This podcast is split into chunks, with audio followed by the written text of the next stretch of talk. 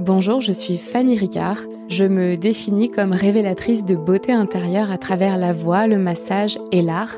Et je suis également l'hôte de ce podcast Conversation au cœur des hommes. Ce podcast, c'est une rencontre avant tout une rencontre avec soi, une rencontre avec l'autre. J'ai à cœur de vous proposer chaque dimanche une nouvelle conversation. C'est ma façon à moi de vous proposer des espaces de compréhension de l'autre, de vous, dans l'optique de développer des relations saines et équilibrées, d'accroître euh, sa compassion envers soi-même, envers l'autre, de développer sa connexion émotionnelle et relationnelle. Si vous voulez aller plus loin, je serais ravie de vous accompagner en visio ou en présentiel, de vous recevoir pour une séance de face reveal massage ou encore de vous guider à travers mon art. À bientôt et bonne écoute. Ifa Wande. ça fait bizarre, hein? Ouais, ça fait vraiment bizarre en fait. Il y a très peu de personnes qui connaissent mon prénom. Bah oui, je fais partie de, de ces heureux élus. J'ai failli commencer notre interview en chantant la chanson. Non, non, non, on va rester sur les bonnes bases. Restons sur les bonnes bases, s'il te plaît. ah, j'adore. Comment vas-tu? Ça va bien, ça va bien. Ouais. Ouais. À l'instant T, ça va bien. Ouais, ça va bien. Même si le temps n'y prête pas, mais ça va. Ouais. Ouais. Dans le cœur, il fait beau, c'est le principal. Exactement. Et la météo du cœur, euh, je pense que c'est encore plus variable que ce qu'on voit à l'extérieur. Sauf que c'est plus difficile parce qu'on ne le voit pas euh, extérieurement, mais on le ressent. Beaucoup. Et du coup, euh, si tu devais décrire ta météo intérieure, là tout de suite, tu dirais quoi? Ça ressemblerait à quoi? À l'instant T là? Ouais. Mmh, le soleil après la pluie. Oh. Ouais. Il y a un arc-en-ciel? Non. Il n'y a pas d'arc-en-ciel. Non, pas encore. Hmm. Mais le soleil après la... l'éclaircie après la pluie. Ouais, elle est belle cette lumière après la pluie. Elle fait du bien. Ouais. Elle fait du bien, ouais. Elle transporte dans quelque chose euh, bah, de lumineux comme si, euh, en fait, comme si ça nous permettait de mieux voir la lumière, tu vois, juste par contraste. C'est ça que j'aime bien dans la lumière d'après la pluie. Parce que tu sors de cette obscurité, ouais, je vois ce que tu veux dire. Hmm. Oui. Comme quand tu sors d'un tunnel. Exactement. Et ça t'éblouit, tu vois. C'est exactement ce que je veux dire. Alors qu'en fait, la lumière, euh, elle est pareille avant le tunnel et après le tunnel, mais dans ta perception. Et elle ta vision, elle lumineuse. se- Hmm. elle s'obstrue. Yes. Mais c'est bien de voir la lumière. Ouais. Ça fait du bien, surtout t'habiller tout en noir aujourd'hui. Comme. Comme tous les non, jours non, l'année. l'été, tu mets du pastel. Ah. T'avais une petite chemise pastel, je voudrais quand même le préciser. Ouais, sur un pull noir. Ouais, Donc il y a exactement. toujours une base de noir. Mais c'est vrai que j'aime bien ajouter un peu de couleur pour, euh, pour contraster un peu. Ouais. Et c'est un peu le reflet des fois de, de l'émotion du jour. Mm, mm. Si je reviens sur ton prénom, parce que moi je me souviens que la première fois que je t'avais demandé, enfin moi ça me paraît tellement évident, tu vois, de je, je peux pas t'appeler euh, 6X ou je sais pas, tu vois, genre et du coup c'était c'est quoi ton prénom? Ça ça me paraissait évident. Ouais. Et puis euh, je me souviens que j'avais dit waouh mais Ifa Wande, enfin ça vient d'où? Euh, Ça veut dire quoi? C'est quoi c'est c'est quoi ces racines? J'avais jamais entendu ce prénom et il est euh, noble. Il y a quelque chose de très euh, je sais pas, moi je vois euh, je vois un chef de tribu, tu vois. Euh, j'ai une tribu, j'en suis pas le chef, mais ouais, j'ai une tribu, ouais. Une tribu de potes que des fous. Mais c'est pas eux qui t'ont prénommé comme Non, ça. non, non, non, non, non. Hmm. C'est quoi l'origine de ton prénom? Euh, Nigeria. Nigeria. Ouais, je ne le suis pas, mais Nigeria. À l'époque, mon père avait des amis à Naija et qui lui ont insufflé ce prénom. Il a beaucoup aimé et, et c'est parti. Et ça veut dire quelque chose? C'est celui qui apporte la sagesse. Hmm. Donc c'est marrant, tu venais de parler d'une tribu de fous. C'est pour ça. c'est l'équilibre. Exactement. Donc c'est, on verra avec le temps si je le porte bien. Ouais. Ouais. Et pourquoi est-ce que les gens connaissent pas ton prénom? C'est un peu un choix de se préserver. Ouais. De pas se dévoiler. Tu connais pas les gens, tu connais pas leurs intentions. Et c'est bien aussi d'avoir un peu son jardin privé et un- intime, j'ai envie de dire, à une ère où on doit tout montrer, tout partager, etc. Donc les gens connaissent 6X. Les autres, très peu, les amis, les proches connaissent euh, IFA. Hmm. Donc c'est un moyen pour moi de, ouais, de faire la, la distinction et dissocier les deux clairement. Le Ouais. privé et le, et le reste. Quand tu distingues euh, le privé et euh, la face plutôt publique, en tout cas, enfin que tu montres à l'extérieur, Mhm. tu préserves quoi? Mon moi intérieur, ma, mon vrai moi, en fait, ma personnalité, aussi, ben, d'une certaine manière, peut-être mes proches, on va dire. et aussi moins une certaine schizophrénie dans le bon sens du terme. De quand j'entre à la maison ou quand je suis avec les amis, les proches quoi, ou au travail, on travaille la semaine. Et là, c'est pas Césique, c'est euh, c'est IFA. Mhm. Donc c'est une, je change pas du tout au tout, mais c'est ouais, une autre personnalité, on va dire. Ok, ok, je vois. Et euh, est-ce que tu crois pas qu'on est tous euh, schizophrènes? D'une certaine manière, je pense, Mhm. de parler à les fréquentations, parce que on a tous plusieurs amis, connaissances différents, de plusieurs, ben, j'aime pas dire classe sociale, mais environnements différents. Et forcément, on va pas être pareil avec chacun de ces groupes, en fait. Donc déjà, rien que ça, de par des fréquentations, ben, t'es, euh, ça amène une certaine schizophrénie. T'es pas avec ta famille comme t'es avec tes potes. T'es pas comme t'es avec tes potes, comme t'es avec ta copine ou ta femme. Donc, on a, on a tous un petit peu cette part de schizophrénie, Mhm. je trouve. Moi, je dis, je dis bipolaire, mais c'est la même chose. C'est pareil, ça se Euh, rejoint. cette dualité que l'on vit. Et euh, ce qui est rigolo, c'est que sur les sur les deux dernières années, moi, j'ai fait un énorme travail euh, sur moi de réintégrer justement les différentes facettes Mhm. pour éviter de vivre ma dualité. Parce que j'avais la sensation en fait d'être très duel et du coup de me présenter aux personnes qu'à je sais pas un tiers, un quart, la Mhm. moitié, peut-être trois quarts Mais, mais jamais pas pleinement. me présenter euh, complètement. Et c'est une façon de se protéger, hein, bien sûr. Mais si je relis à la conversation off qu'on a eue ce midi, qu'on ne mentionnera pas parce que l'idée c'est vraiment on reste uniquement dans l'instant T, mais je suis obligée de faire le lien. C'est sur le fait de finalement quand on se présente qu'à moitié, si on prend le côté bipolaire, donc 50%, comment est-ce qu'on peut atteindre 100% d'une personne quand on se présente qu'à 50% Ben, c'est là aussi, c'est avec le temps une des raisons pour laquelle je m'introduis toujours comme 6X, en tout cas dans le monde euh, événementiel, tout ça, pour aussi voir l'intention de la personne en face. S'il y avait vraiment me Mhm. connaître, s'il y avait vraiment si je veux l'honnêteté et la sincérité, c'est vraiment connaître moi en fait. Et du coup, ça va venir comment tu t'appelles, quand ton prénom et un et et donc de là, on peut commencer à construire un truc et euh, une amitié, peu importe. Mais il y en a pour qui qui m'ont jamais demandé mon prénom et ça fait euh, plus de dix ans que je suis à Bordeaux, par exemple. Ah ouais.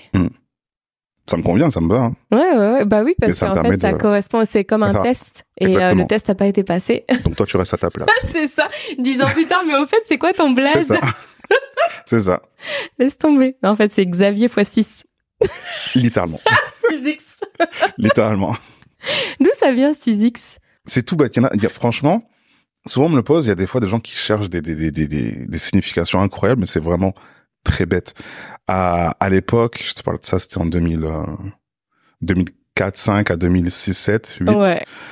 Euh, j'ai toujours écouté que du rap US et à cette époque-là, dans le mouvement du Sud, que j'écoutais beaucoup et toujours, Atlanta, tout ça, t'avais cette mode des grands, grands, grands t-shirts jusqu'aux genoux avec des grands shorts et des Air Force noires ou blanches.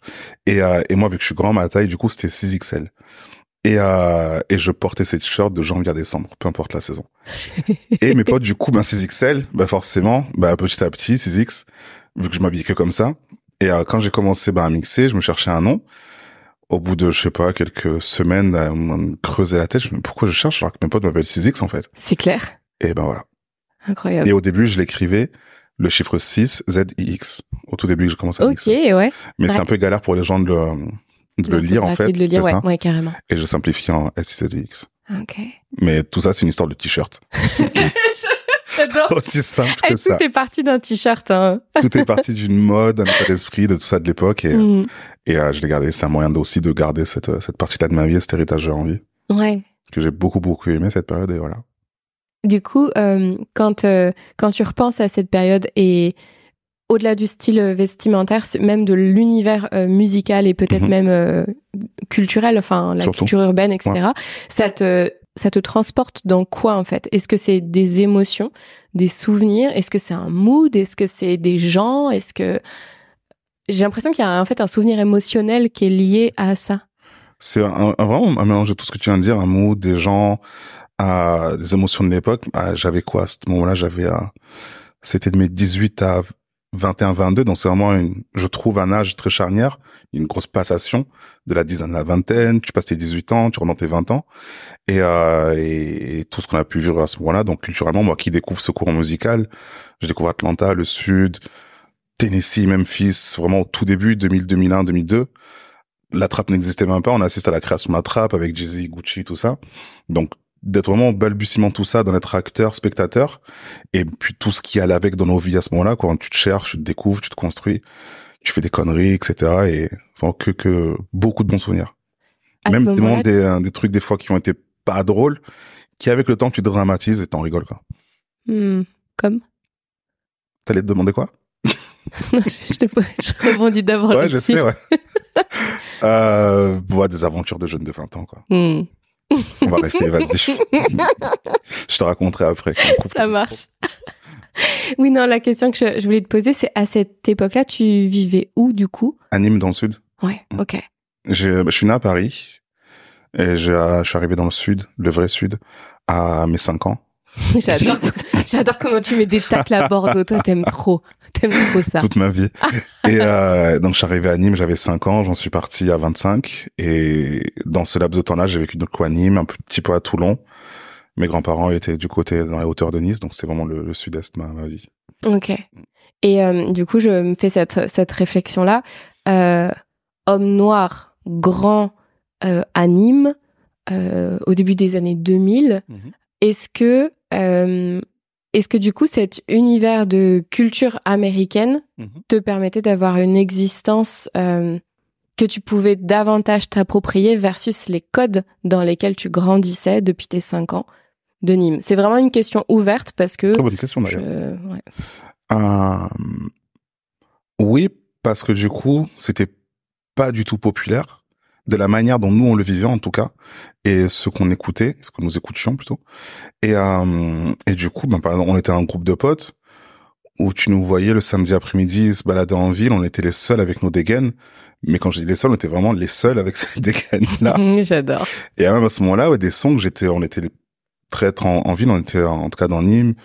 C'est pour ça qu'on était très souvent à Montpellier, la plus grosse ville à côté de, de nous, où on se retrouvait entre potes qui étaient dans le même délire et, euh, et donc on se sentait un peu moins seul, mais en tout cas à Nîmes, on était ouais, clairement les seuls. Mmh. Tu me voyais avec des, des dans les dents, dans la bouche bleue, assortie au t-shirt, à la casquette, etc. C'était incroyable. Cette époque. Vraiment. Mais j'avoue que ça devait dénoter dans le paysage. Et euh, c'est pour, c'est pour ça, je pense que j'ai eu ce mot de, en fait, connexion euh, émotionnelle parce que j'ai la sensation que ça te permettait euh, d'exister euh, et de prendre pleinement, voilà, s'affirmer. Et puis, comme vous étiez quand même un petit groupe, bah, de vous reconnaître entre vous, même si vous étiez pas très nombreux, mais ce besoin d'appartenance aussi qu'on a, ah, c'est tellement important. communauté. Oui, bien sûr. Mm. L'humain, je trouve, en, en a besoin, où qu'on soit, peu importe, soit, je sais pas moi, supporter de club de foot, amateur d'un de musique, euh, amateur d'échecs ou quoi, ça fait toujours, même si c'est bien de s'ouvrir, de se mélanger, mais c'est bien des fois de se retrouver entre personnes avec les mêmes, euh, mêmes passions, mm. même délire, même, même mood. Tu te sens compris et moins seul, je trouve. Et du coup, le IFA de avant, il n'était pas forcément compris, il était un peu seul? Mmh... Oh, la question piège. ah, il était compris euh, de par ce, ben, le groupe, mon groupe de potes, euh, et en élargissant du coup qu'on allait à Montpellier ou quoi. Seul, j'ai toujours eu un petit tempérament solitaire, étant fils unique, donc j'ai très vite développé ça, de me contenter par moi-même et euh, de pas attendre grand-chose des autres, mais sans pour autant me renfermer totalement et avoir quand même cette sociabilité. Je serais pas DJ sinon. Mm. Ce serait difficilement compatible. Mais justement d'être, d'avoir ce côté public, ça me fait encore plus aimer mes moments de solitude et en avoir besoin pour recharger les batteries. Hmm. Mais comment on le vit quand on a moins de 18 ans et qu'on... je trouve que, tu sais, on vit tellement dans une société où... Euh, quand on vieillit, mhm. c'est ok, tu vois. Au contraire, on va valoriser ce fait de j'aime être euh, seul avec moi-même, je me sens bien avec moi-même, etc. Mais je trouve que avant 18 ans, c'est pas forcément compris ça. Déjà, c'est pas compris de nous-mêmes. On a, je crois pas les codes de c'est normal, même si j'entends le fait euh, d'être fils unique, tu vois, et que dans ta norme, ok, il y a pas de frères et sœurs, mais dans globalement la norme de la société dans laquelle on vit, c'est bizarre. Tu vois, genre, ah, c'est bizarre, elle est tout seule, elle est toute seule, elle a pas d'amis. Ça fait l'antisocial un peu. Ouais, exactement. Et, et du coup, ça, cette, euh, en fait, cette forme euh, d'introversion, parce que l'introversion, c'est juste le fait de se recharger seul et pas euh, être timide, tu vois. Il y a deux choses complètement différentes et je pense que la définition, elle est parfois euh, mélangée, en fait, et, pas bien comprise. Mais cette forme d'introversion, comment est-ce que tu le vivais? Est-ce que tu te, enfin pas te forçait, mais est-ce que tu avais tendance à te dire bon, je vais m'adapter au code de la société ou t'étais déjà affirmé dans euh, bah en fait euh, non, moi je suis bien tout seul. Je pense à, au collège par exemple, tu vois. Qui est pas, un peu un mix des deux en fait, je trouve. Et quand je repense à certains moments où j'étais pas celui qui se met le plus en avant, j'étais pas timide non plus un petit peu, ça dépendait en fait. Mais j'étais pas celui qui allait. J'ai jamais aimé avoir l'attention sur moi, par exemple. Mais tu sais que je suis que je suis là en fait. Tu sais que je suis dans la pièce, tu sais que j'existe. Mais je sais pas celui qui va faire des blagues, qui va parler, qui va avoir aimé l'attention sur lui. Euh, mais quand j'ai eu ces besoins et d'être seul, par exemple, on s'en rend peut-être même pas compte en fait, parce que par exemple, je sais pas où un week-end, bah, je vais rester à la maison, un PPR à l'époque à jouer à la console ou quoi que ce soit, ou rester avec ma mère avec les chats ou quoi. Et euh, c'est ces petits moments-là en fait de vie où, dans ma tranquillité, à l'époque je faisais du skate, je prenais mon skate et puis j'allais euh, faire des rides pépère. Donc c'est ces petits moments-là. Hmm. Et dès que j'en avais besoin, hop, je rejoignais euh, le crew de fou là. Ouais. Hmm. Oui, donc finalement, tu avais quand même déjà à minima euh, inconsciemment, je sais pas, mais à minima inconsciemment, tu savais que tu avais besoin de ces moments-là et tu te forçais pas non plus à être, euh, je sais pas, euh, absolument accepté comme on peut le voir chez certains, chez certaines personnes, hommes ou femmes, qui vont avoir tendance à, à, tu sais, à surjouer, à faire en sorte d'être accepté. Bah toi, en fait, tu étais quoi. C'est ça. J'écoutais mon mes envies, mes besoins en fait. Parce que quand je trouve que tu veux justement être trop accepté, tu te perds toi-même et, et puis ça devient pas naturel en fait. Et les gens le sentent. Et même toi, tu te perds en fait. Ouais, c'est clair. Et, euh, je peux, j'arrive pas à tomber dans ces travers-là en fait. Hmm. Pas un acteur. C'est quoi ton rapport avec ta maman? Euh, c'est, c'est, c'est, c'est mon tout. Hmm. C'est mon tout. Quand j'ai commencé à... J'ai arrêté les cours très tôt, j'avais 16 ans. Je fais ma troisième, après je fais un BEP vente en alternance que j'ai eu. Donc j'ai littéralement arrêté les études à, 18, on va dire. Et à son grand dame, elle aurait aimé que je continue, toute maman, mmh. tous parents. Et à... mais par contre, elle a vu du coup que j'arrêtais pour bosser, j'ai toujours bossé. J'ai eu mon diplôme, donc du coup je travaillais, j'étais en alternance, donc j'ai continué. Et, euh, et un jour, donc du coup j'ai euh, 20, 21 ans, et je dis ouais maman, je vais être DJ. Elle dit, mon fils, c'est pas fini. et en fait, j'ai dit cette anecdote parce qu'il y a pas longtemps, j'y ai testé cet été et elles m'ont reparlé. Parce que c'est sur le coup, je lui dis, je lui annonce. Et, euh, je vois qu'elle est surprise, qu'elle est déçue, surprise et qu'elle aurait aimé un autre avenir pour son fils, mais elle voit que je le prends vraiment à cœur, qu'à côté je bosse chez Quick à l'époque, donc j'ai mon mi-temps, puis à côté je fais mes soirées à droite et gauche, donc elle voit que c'est pas une lubie d'un moment où un mmh. matin je me suis levé. Mmh. Euh, et, donc c'est là, il y a pas longtemps du coup qu'elle me dit, qu'elle m'avoue sur le coup qu'elle a flippé, qu'elle s'est dit mais qui, qui c'est quoi encore ce, ce délire quoi? Donc sa, sa réaction, enfin que tu as su récemment, c'était de la peur. Ouais, voilà, de la peur. et euh, la peur pour moi, en fait, même pas pour elle, mais pour moi, dans quoi il va s'engouffrer encore? C'est quoi ces, ces cons de jeunes, quoi? C'est quoi cette génération, quoi? Ils ont quoi dans le crâne? Ouais. Et euh, bah, par contre, quand même, elle a dit, et ça, elle voulait pas me le dire sur le coup pour pas que, comment dire, que que je prenne ça pour acquis, mais elle m'a dit, par contre, ça l'a rassuré dans le fait que qu'elle voit que je voulais faire un truc créatif dans la musique, dans l'art, parce que là, si j'aime la musique, c'est en partie grâce à elle, mes parents de manière générale, mais surtout elle. Et euh, ça, là, ça lui a, ça lui a fait plaisir. Et quand elle a vu que que je quittais Nîmes, par exemple, pour Bordeaux, en partie par rapport à ça, et que je commençais à mixer un peu partout en France, puis l'étranger, etc. Et donc là, elle a vu quoi, c'était un vrai truc, et elle m'a dit, franchement, j'étais fier de toi pour le, pas dire de gros mots, mais pour le, le courage que t'as eu et de voir ben, que 15 ans plus tard, t'es encore dedans, quoi. Et que tu nourris ton fils grâce à ça. Ouais. Et euh, donc, ouais, c'était l'anecdote du moment, mais ouais, ma maman, je, je meurs pour elle demain, quoi. Hmm. S'il faut. Ouais. Et toi? Regarde comment t'as esquivé là. j'ai senti dans tes yeux. Moi, j'ai un, j'ai un, j'ai un très bon rapport et, et avec des discussions très profondes avec ma mère. Mhm. Euh, un peu moins avec papa, Mhm. même si euh, on essaye de les avoir et, mais c'est pas du tout pareil le relationnel avec mon père et avec ma mère. Et surtout ce qui est très beau c'est que moi ce que j'aime chez les gens c'est quand ils évoluent c'est vraiment cette notion de on n'est pas figé ce qu'on a dit par le passé on a le droit de le remettre en question etc et ce que je trouve magnifique chez ma mère c'est euh, c'est de la voir aller dans ses profondeurs toute proportion gardée parce que c'est pas la même génération et qu'il y a certaines portes qu'elle a pas envie d'ouvrir et je le respecte, mais une ouverture d'esprit, euh, une tranquillité, un apaisement que je ne lui ai pas connu dans mon dans mon enfance, tu vois. Et, euh, et c'est beau. Du coup, ça fait qu'on a des discussions où on peut parler euh, des heures. Je lui parle tout le temps de mes projets. Elle est de très très bons conseils.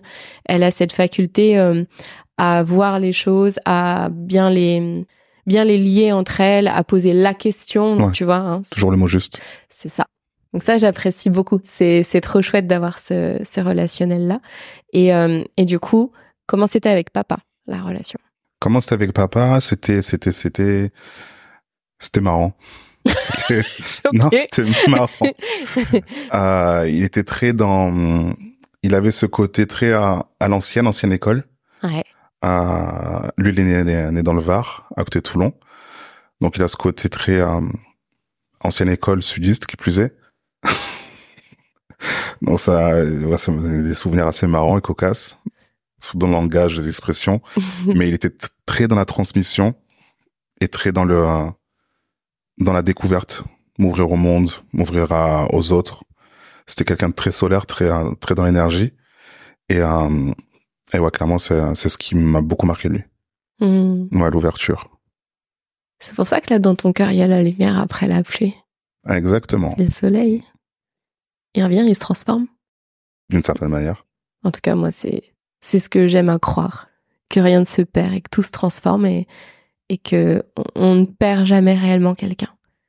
Mais on, il se transforme.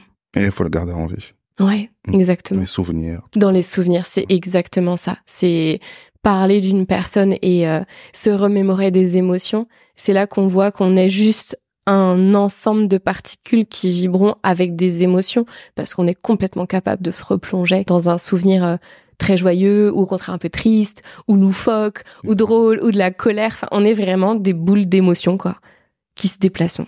Complètement. Ouais. Et d'ailleurs, comment est-ce que c'est toi ta gestion émotionnelle? Parce que le thème des émotions chez les hommes revient assez souvent. Puis on en parle en plus ce midi d'ailleurs, on parlait des émotions. Et euh, t'as un petit garçon aussi. Et je me dis. Euh, comment est-ce que toi tu gères? Enfin, je le fais, je le mets aussi en parallèle parce que j'ai un neveu et euh, je vois bien que la gestion émotionnelle, c'est pas facile en fait. C'est c'est pas facile pour aucun être humain. Mais j'ai l'impression quand même que pour euh, bah, l'homme, en tout cas, c'est encore plus difficile euh, à gérer en fait et à accueillir euh, ce qui arrive, notamment quand on a une forme de sensibilité. Bah parce que voilà, il y a pas, y a peut-être pas toujours de place, en tout cas dans la société dans laquelle on vit, pour les exprimer. Mais ça, je trouve, c'est une énorme connerie, je trouve, littéralement. Euh, genre les hommes ne pleurent pas. Et encore plus, je trouve, quand un homme mm. noir, en plus, t'as encore plus ce truc-là. Et pour moi, je trouve que c'est une énorme connerie. On est des hommes, ouais, mais on est des humains, avec des émotions qui, des fois, ben, on doit laisser ça sortir. On n'est pas des robots, on, peut pas tout intérioriser. Et, euh, et c'est un truc pour lequel je serais toujours reconnaissant, gratifiant envers mon père, par exemple, qui m'a toujours appris à aimer, dire je t'aime, par exemple. Mm. Ma mère aussi, mais encore plus, je trouve mon père. Tout était prétexte à voilà, ben peu importe ce qui s'est passé, il me prend dans ses bras, il me dit je t'aime et on passe à autre chose. Ma mère pareil. Et j'ai grandi dans cet environnement-là et donc aujourd'hui j'ai aucun mal à faire face et à assumer mes sentiments, mes émotions. Et c'est ce que je me tue à transmettre aussi à mon fils. Et, et quand je vois que pour un rien, il me dit papa je t'aime. je suis mmh. heureux, je suis plus heureux du monde. Surtout d'un enfant de ton fils, mais qu'il ait pas peur et qu'il ait euh, et qu'il soit familier de ce mot et de et de ce sentiment de cette cette expression là. C'est moi c'est une petite victoire. Bien sûr. Mm. Et surtout que ça déteint enfin, directement dans notre euh, domaine relationnel intime. Également. Euh, en général, on s'imprègne de ce qu'on a vu être fait dans notre enfance, pas tant ce qu'on nous a dit de faire, mais ce qu'on a vu être fait. Et le fait que ce soit euh, normalisé d'avoir des émotions, d'avoir des sentiments et de les exprimer, bah naturellement, en fait, ça devient comme un langage d'amour qui devient euh, plus facile, en tout cas, à maîtriser. Et et du coup, est-ce que euh, toi, enfin, si tu penses à des relations, si tu penses à ton à ton passé relationnel, ça a été quoi ton plus gros challenge et ça a été quoi ta plus grande force? Un plus gros challenge, ça a été de ça a été de au-delà de faire face à mes sentiments, les les avouer, etc. Donc ça, ça jamais trop de mal. Mais par contre, ça a été de gérer la communication qu'elle avait en fait. Ok. Ça a été ça mon plus gros challenge. Encore un petit peu, je travaille dessus. Dans quel sens? Parce que vu que tu dis que tu arrives à le dire, c'est c'est, tu veux, enfin, je voudrais juste bien comprendre, tu, dans quel sens tu dis que c'est difficile de gérer encore la communication? C'est tout ce qui va être la, ben, la gestion du, du, couple d'une certaine manière, en fait. Tout ce qui est de la communication dans certains moments, dans les hauts comme dans les bas, mais surtout les bas, du coup. Ouais. Et euh, ça va être dans, dans ce moment-là, donc toute la, les émotions qui vont avec. Okay. Avec l'amour, justement. Et juste pour euh, creuser encore un peu plus, quand, quand t'es dans un down, euh, ta communication, elle se ferme ou, enfin, t'as plutôt tendance à fuir, à fight, à freeze? Me ferme totalement. Tu te fermes. Ouais. Et, donc ça a été ça, ça a été ben des situations d'enfance, etc., qui remontent et sur lesquelles je, je, travaille, mais ouais, je me ferme et il faut que je me fasse, euh, comment dire, tu te fais violence pour te rouvrir. Ouais. C'est ça. Ok. Mm. Après, n'a plus à avoir peur de de dire ce que j'ai à dire. Ouais. Mm. Parce que derrière la peur, c'est quoi? De blesser la personne. Ouais. Mais ouais, sur les, on va dire sur les euh, deux trois dernières années, j'ai réussi à faire ce travail petit à petit et et je me dis que des fois mieux vaut une vérité qui qui blesse mais qui est bonne à entendre et de laquelle on va avancer plutôt que d'arrondir euh, arrondir les angles, faire le dos rond et passer à autre chose, mais garder la chose, tu la rumines, tu la gangrènes et euh, elle s'exprime d'une autre manière. Et tôt ou tard, ça revient, mais de la mauvaise manière, en fait. Ouais. ouais. Donc, c'est pour ça. Même si sur le coup, ça fait mal, mais au moins, c'est dit, on avance. Mm. Je peux qu'abonder dans ce sens. ça, c'est pour la partie challenge. Merci de le partager parce que c'est, enfin, t'es clairement pas le seul. C'est, euh, j'imagine bien. C'est, c'est un vrai sujet, ça, de, de gérer, communiquer quand tout va bien. C'est facile. facile. tu vois. Et euh, il y a un conseil que je peux partager. Alors, je te le transmets et tu le prends si ça résonne pour toi, mais je vais le transmettre de manière générale. Euh, il y a quelque chose, moi, qui m'a aidé. Euh, c'est apprendre le langage d'amour et la communication mmh. en temps de paix dans ma relation pour qu'on soit préparé en temps de guerre pour que ce soit pas trop sanglant et pour qu'on comprenne comment ça se passe. C'est-à-dire les sujets qui sont touchy, les choses qui sont compliquées, de les aborder quand tout va bien. Et à ce moment-là, c'est comme si on commençait à mettre un matelas. C'est-à-dire que quand après ça va pas, on tombe sur un matelas. On tombe pas sur le sol. Alors oui, on tombe, bien sûr, parce que d'une certaine manière, euh, la phase 1 du couple où on est euh, tous sur un piédestal et qu'on se montre euh, à notre plus beau jour, elle dure plus ou moins longtemps chez les couples. Moi, je sais que c'est une phase que j'aime pas faire durer très longtemps parce que j'aime le vrai, tu vois. Et je suis ok avec le fait de tomber. Par contre, je suis pas ok avec le fait de tomber euh, sur un sol euh, plein de bouts de verre, quoi, tu vois. Et si tu mets un matelas, plus en fait tu renforces l'épaisseur de ton matelas, plus quand c'est compliqué, t'arrives à communiquer ou en tout cas à te reconnecter. Et notamment, il y a une question que moi j'avais posée dans mes relations euh, précédentes que je mettais vraiment en place, c'est quand euh, c'est compliqué pour toi, de quoi as-tu besoin? Ça, c'est la première question. Mhm. Et qu'est-ce que tu aimerais que je fasse pour toi? Et d'y répondre aussi pour soi. C'est-à-dire quand, euh, quand moi, je sais pas, je suis... Euh, euh, je sais pas, j'ai comme une crise ou une peur, ou il y a un trauma qui remonte, ou il y a quelque chose comme ça, de quoi moi j'ai besoin? Je vais avoir besoin, tout d'abord, que tu me prennes dans tes bras. Tu vois, premier, je vais avoir besoin de ça. Et ensuite, je vais avoir besoin d'entendre que soit je peux prendre mon temps pour revenir vers toi, soit en tout cas qu'il y a une discussion qui est possible. Mais si tu te barres, moi c'est comme si tu me, tu me montres le dos, c'est pire. Hmm. Je me sens abandonnée et en plus illégitime dans ce que je ressens. Tu vois? Et donc de se poser les questions mutuellement, de quoi tu as besoin quand tu es euh, enfin dans une phase de crise ou quoi que ce soit, on a tous des situations de crise du passé parce qu'on a plus 20 ans. Donc on peut tous ressortir des exemples. Bah tu donnes un exemple précis. Dans ce cas-là, voilà ce que j'aurais aimé qu'il soit fait. Et voilà ce que j'aurais aimé recevoir. Mais ça, ça demande aussi de savoir l'exprimer, donc en amont, mais aussi parce que la personne ne sera jamais dans notre tête pendant la crise de, de, le, de le demander. Sauf que quand on n'a pas l'habitude de demander et que ça n'a pas été exprimé en temps de paix, c'est extrêmement compliqué. En fait, on est comme, euh, tu vois, les petites boules d'émotion, bah on est ça, sauf qu'on n'a plus la, la protection, on ne réfléchit plus bien, et ce qui sort, c'est pas bon en fait, c'est pas très constructif. Mais quand quelque chose a déjà été demandé en temps de paix, c'est comme si tu rappuies sur un, ou t'ouvres un tiroir qui a déjà été ouvert. La personne en face, quand tu le demandes, toi déjà, c'est moins flippant. Et la personne en face, elle a déjà entendu. Donc c'est que un reminder, tu vois. Et voilà, c'est un, enfin c'est un conseil, c'est un truc que moi j'ai mis en place et qui fonctionne plutôt bien. On prépare, on prépare la guerre pendant la paix. Et le, ouais, le terme préparé, il prend tout son sens, en fait. Parce que la chute, elle est moins, moins violente. C'est ça. Très bon conseil. Voilà.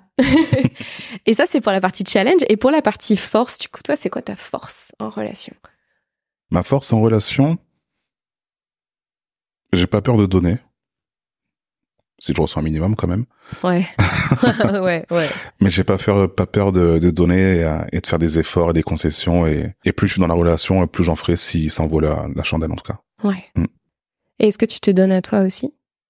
Ouais, c'est important. Ouais. Comment tu veux donner si t'as les batteries vides On est d'accord. C'est ça. Mais c'est depuis quand que tu te donnes à toi? Depuis toujours d'une certaine manière. Enfin, depuis premi- pas les premières relations, là, c'est l'entraînement, on va dire. Oui. Mais Ouais, depuis-. Pardon pour Voilà, les ex, mais oui, j'avoue, c'était le camp Ouais. d'entraînement. les- les premières, désolé, hein, je vous aime bien, hein, mais c'était l'entraînement.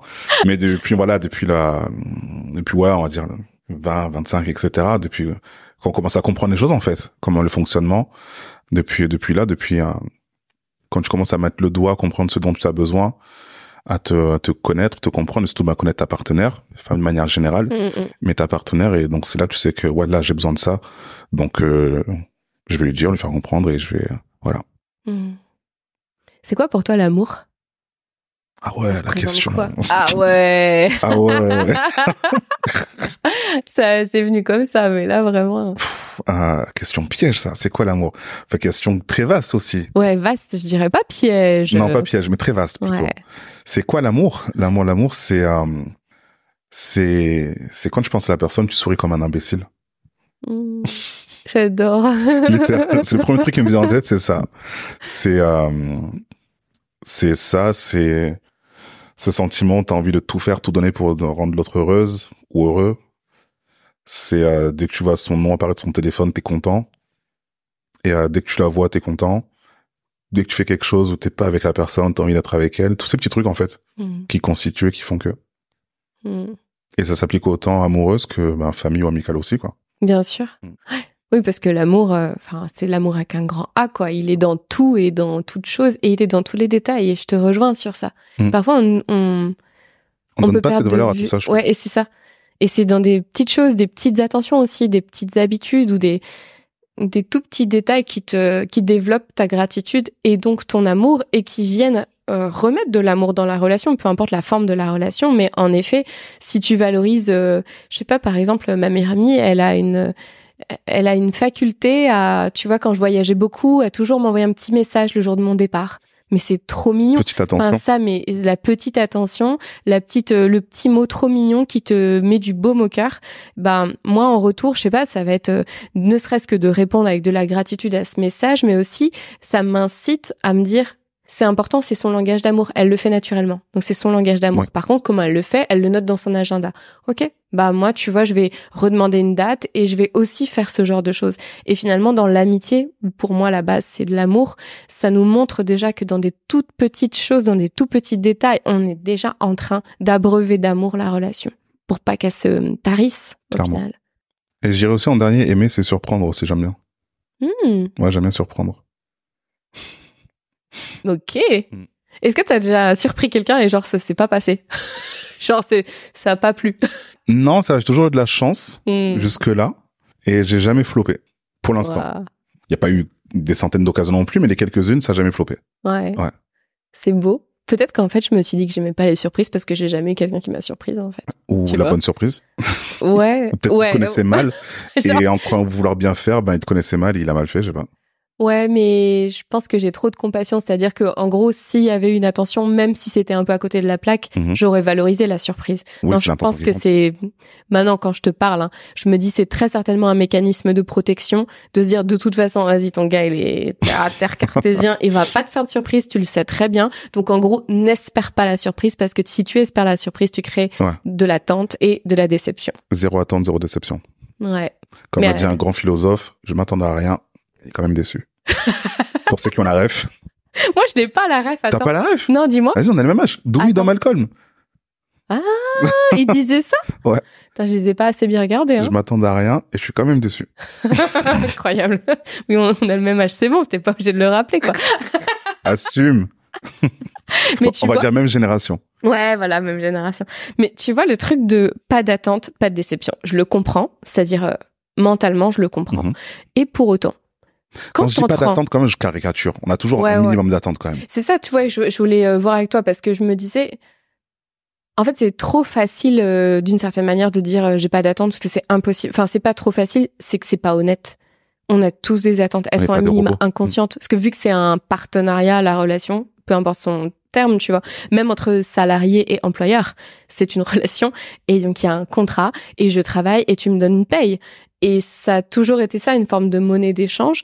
J'ai juste l'impression que dans le domaine relationnel, euh, il y a plus de difficultés pour les gens à oser se rendre compte qu'il y a une transaction et qu'il y a vraiment un donner-recevoir, tu vois. Ouais. Genre, oh non, mais je me nourris d'amour et d'eau fraîche. Non, mais je n'ai pas d'attente. Tu comprends, je prends... Mais c'est un peu ça. bullshit pour moi, tu Ouais. vois. C'est, enfin, si on est vraiment très, très honnête envers soi-même, bah, on enlève un peu, oui, la- le côté très rose et pailleté de l'amour et de la relation, mais on en revient à du vrai et finalement, on vit dans le vrai, donc, euh, faut quand même poser ses, enfin, poser ses, pour moi, définir ses attentes, c'est poser des limites et des standards, tu vois.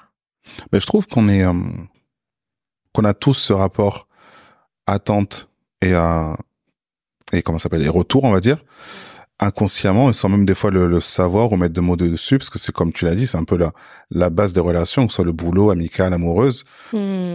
Tu peux pas tout le temps donner sans jamais recevoir, et même la personne en face, elle est consciente que tu donnes. Donc, humainement, instinctivement, ben, elle va aussi donner du, à, sa, à sa manière peut-être, mais elle va donner aussi. À Ouais. moins que ce soit le plus grand égoïste de la Terre. Mais, euh, mais sans ça, c'est, pour moi, c'est la base de la, du rapport humain, je trouve. Ouais. Même mammifère, c'est pour élargir. Ouais, carrément. T'es avec quelqu'un, avec ta femme, ton mari, ton copain, ta copine, tu vois qu'elle te donne, t'es conscient. Donc toi, inconsciemment, t'as envie de lui rendre parce que, ben, t'es censé l'aimer, t'es censé vouloir son bonheur aussi. Et tu sais que si tu lui donnes, tu le rends heureux. Pourquoi ne pas le faire, en fait? Ouais. Tu vois, j'ai aussi vu des. Bah, ça a été la, la, la raison d'une de mes séparations. C'était de se rendre compte euh, que euh, moi, je donnais beaucoup dans la relation. Donc, tu peux imaginer que la relation, c'est comme un vase clos. Je vais donner à lui, à la relation. Lui va donner à moi, à la relation. Du coup, Mhm. la relation prend de l'ampleur et euh, les deux s'érigent. Ça, c'est la, la version euh, la plus belle, je pense. Enfin, tu vois, où on est vraiment deux entités individuelles qui se réalisent, mais il y a une troisième entité qui est la relation. Et euh, une des raisons pour lesquelles j'ai pu me séparer, c'était de me rendre compte que moi, je mettais beaucoup d'énergie, beaucoup d'amour dans la relation, et que la personne, et c'est très inconscient parce que c'est pas c'est pas contre lui que je dis ça, c'est vraiment un truc que j'ai remarqué. La personne utilisait cette énergie pour la mettre à l'extérieur. C'est-à-dire qu'en gros, ça développait ses projets, ça développait son amour vers l'extérieur d'une manière générale, ça développait son aura. Mhm. Il le faisait pas exprès, mais au final, quand, enfin, on a tous euh, un montant d'énergie dans une journée. Donc, à la fin de la journée, si ce que moi j'ai mis au milieu pour que tu le fasses fructifier et qu'on soit deux à faire fructifier la relation, Mhm. si tu l'as utilisé pour toi uniquement à l'extérieur, sans remettre, c'est là qu'il y a un souci, tu vois.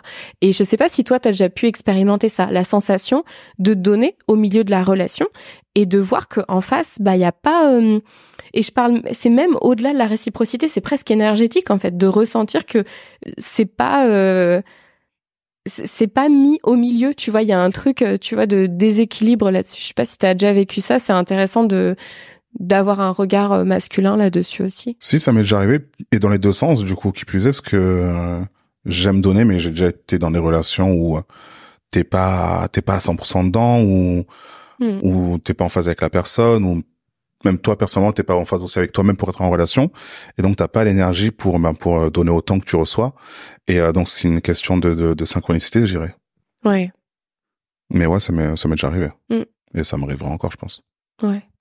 Et tu crois au timing du coup? Tu penses que dans ces moments-là, c'est une question de timing ou que c'est une question de se rendre compte de certaines choses par rapport à soi euh? Je pense que c'est une question de timing euh, avec soi, dans le sens où ben on- soit t'es prêt, soit t'es pas prêt en fait. Hmm. Et euh, donc c'est ce timing euh, où on est prêt à donner, recevoir, qui fait que t'es prêt à, à te mettre dans une relation à, à 300% en fait. Ouais. Et donc à rentrer dans ce process-là de donner, recevoir. Hmm. Et comment toi tu le sais quand, enfin, comment ça se matérialise à l'intérieur de toi quand tu sais que t'es prêt par le passé, Mhm. tu as pu euh, observer à quel moment tu te sentais prêt? Est-ce que c'est euh, dans tes actions, dans tes pensées, dans ton corps, dans comment est-ce que tu sais que tu es prêt? Enfin, Ça va plus, plus être dans, dans mon état d'esprit, dans mes besoins, dans, c'est tout bête. Par exemple, je fais un, je pars en voyage solo ou euh, je suis à la maison un, un soir tout seul, je me dis, ah, j'aurais bien aimé être avec quelqu'un. Ou ce besoin de mhm. partager certains moments avec quelqu'un. Ça va être dans, et quand tu te fais plusieurs fois cette réflexion-là, je trouve que du coup, c'est révélateur d'un, d'un besoin et quelque chose qui dit, ah, peut-être que là, je suis prêt à, à, à m'ouvrir à une relation, en tout cas. ouais, Après, on verra ben, au, fil, en, fur et à mesure des rencontres, par exemple. Mais euh, ça va être comme ça, les, les ressentis dans, dans ces moments-là. Et puis après, ben, t'écoutes ton, ton cœur plus que ton corps, d'ailleurs, dans ce moment-là. Ouais. T'écoutes tes tripes, surtout même. Ouais. Littéralement. Mais moi, ça va être comme ça que je vais le ressentir, je trouve. ouais. À, que- ouais, à quel moment tu te sens prêt à partager ton énergie euh, et où tu as la sensation que de la partager, ça va t'apporter plus que de le faire solo? C'est ça. Parce que c'est ça aussi, tu Mm. vois. Tu sais, quand j'avais 18 ans, je disais quoi? Je laisse tomber, j'étais une ouf. C'est hallucinant de dire des trucs comme ça, mais j'étais très sûre de moi en plus, et je me rends compte que bah c'est vrai. Aujourd'hui, c'est ce que je pense.